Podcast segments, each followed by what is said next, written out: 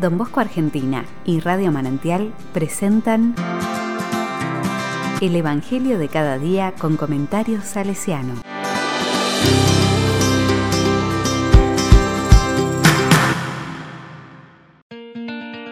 Martes 9 de febrero del 2021. En vano me rinden culto. Marcos 7 del 1 al 13. La palabra dice, Los fariseos con algunos escribas llegados de Jerusalén se acercaron a Jesús y vieron que algunos de sus discípulos comían con las manos impuras, es decir, sin lavar. Los fariseos en efecto, y los judíos en general, no comen sin lavarse antes cuidadosamente las manos, siguiendo la tradición de sus antepasados.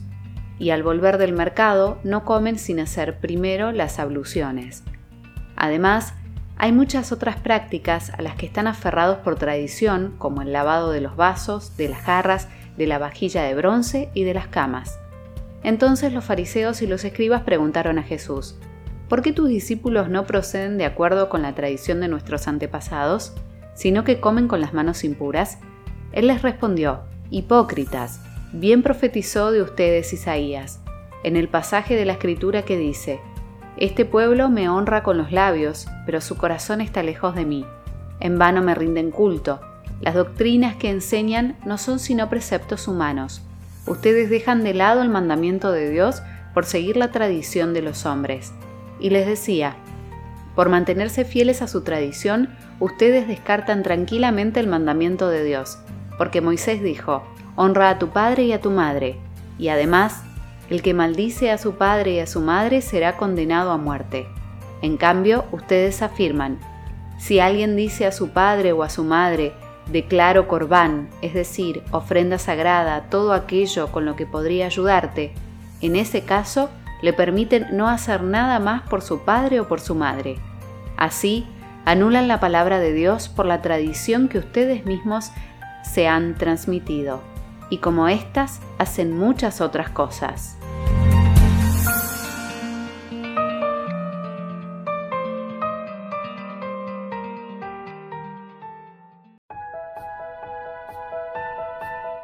La palabra me dice, la controversia que ahora vamos a considerar entre Jesús y los fariseos tuvo que ver con la fuente de la autoridad.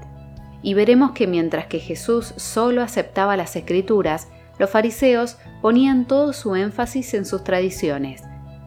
Otras de las grandes diferencias que Jesús puso de manifiesto entre la escritura y la tradición es que mientras que la primera apuntaba al interior del hombre, la segunda lo hacía hacia lo externo. Por esta razón, los fariseos, en su afán de purificar la vida del pueblo, habían convertido la religión en una hipócrita apariencia de piedad externa. Mostraban tanto cuidado en lavar lo externo que no les quedaba tiempo para cuidar su interior. Era necesario desenmascarar ante el pueblo la perversidad que se escondía detrás de su apariencia de bondad y ortodoxia, por lo que Jesús se mostró realmente duro, Hipócritas, les dijo públicamente. Pocas cosas hieren más que ser llamados hipócritas. Sin embargo, así era como Jesús se dirigía a los fariseos y escribas. La palabra se origina en el griego y significa jugar un papel. La vida, sin embargo, no es un teatro, ni la hipocresía se termina en los escribas y fariseos.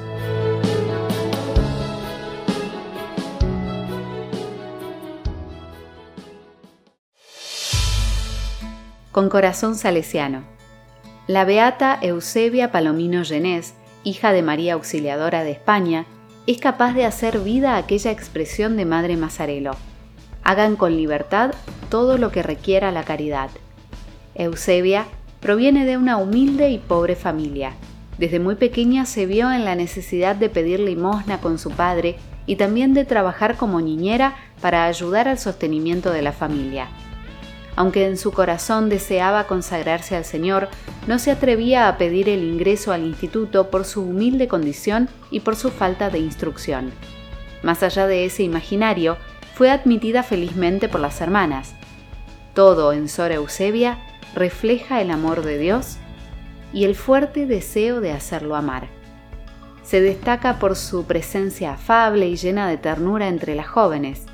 Sus jornadas de trabajo son una transparencia continua y lo confirman sus temas predilectos de conversación. el amor de Jesús a todos los hombres que ha salvado con su pasión. Se vuelve un testimonio claro de ese amor entre las hermanas y los jóvenes. Muere prediciendo la guerra civil española y el martirio de sacerdotes y religiosas.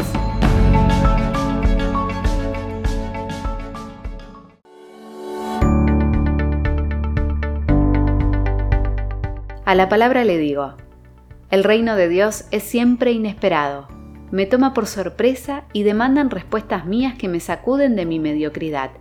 Sus valores son contraculturales, en ellos los pobres vienen primero, la gente despreciada se vuelve importante, la riqueza es para compartirla, el odio queda afuera, el perdón queda adentro.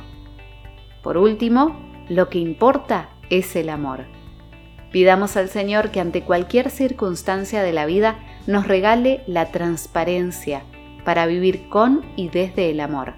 Te invitamos a escuchar Transparencia de Eduardo Meana.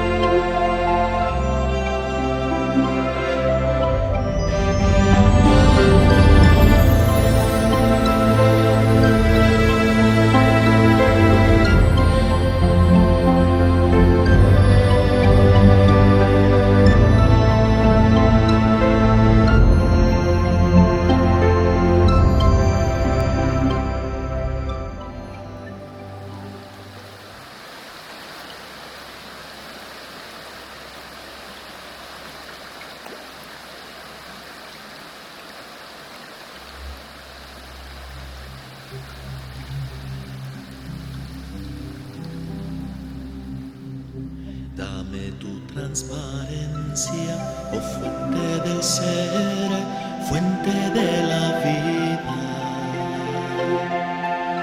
Dame tu transparencia, el deseo claro, tu estable armonía. No dejes que preocupen mi alma en exceso las nubes que tienen que cruzar mi cielo, dame ojos limpios, corazón más creyente y más bueno. No dejes que preocupen mi alma en exceso las nubes que tienen que cruzar mi cielo. Dame ojos limpios,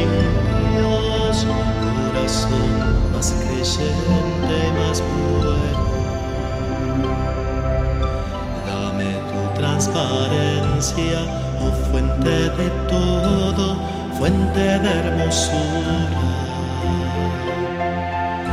Dame tu transparencia, creativas mis manos, mansas y seguras. Lava mi corazón del mal que lo enturbia, mi amor sea un arroyo de aguas profundas, dame alma de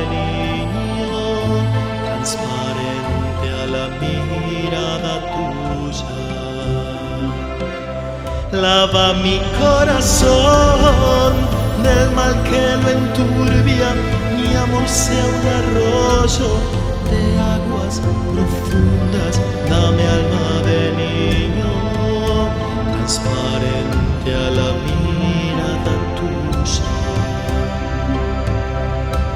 Dame tu transparencia, oh fuente de amor, fuente de la gracia. Dame tu transparencia, recta la intención y fiel la palabra. Devuelve la inocencia que robó el pecado, la estable certeza de saberme amado. Dame tu presencia,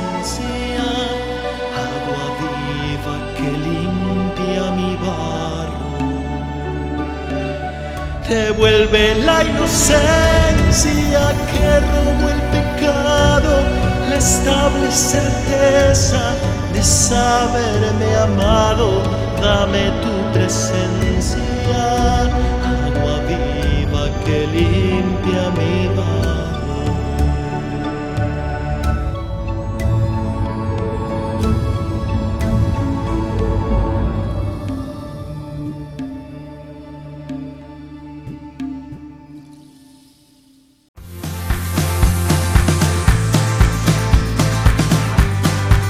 Recibí el comentario salesiano al Evangelio de cada día ingresando en www.donbosco.org.ar.